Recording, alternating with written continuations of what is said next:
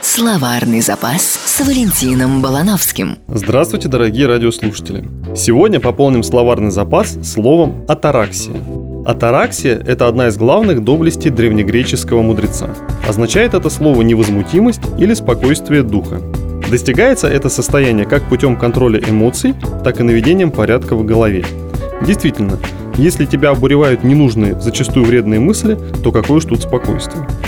Особое значение атараксия имела для представителей стоицизма. Настоящий стоик любую ситуацию принимал абсолютно хладнокровно, вне зависимости от того, происходило ли что-то прекрасное или наоборот ужасное. Причем такая невозмутимость была ближе к полной апатии. Причем, по мнению стоиков, нужно было освобождаться от любых страстей, даже тех, что считаются проявлениями человечности. Так стойки полагали, что милосердие участвует в дефектах и пороках души, и лишь недалекий и легкомысленный человек может быть жалостливым. Как достичь атараксии?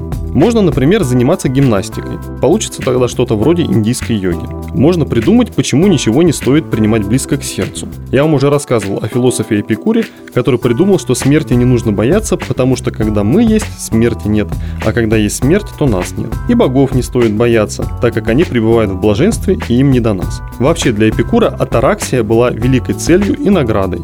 Он считал, что корона атараксии превосходит короны великих империй. И ведь действительно, правители часто нервные какие-то. У стоиков э, тоже был рецепт для достижения невозмутимости. Один из его ингредиентов – вера в судьбу.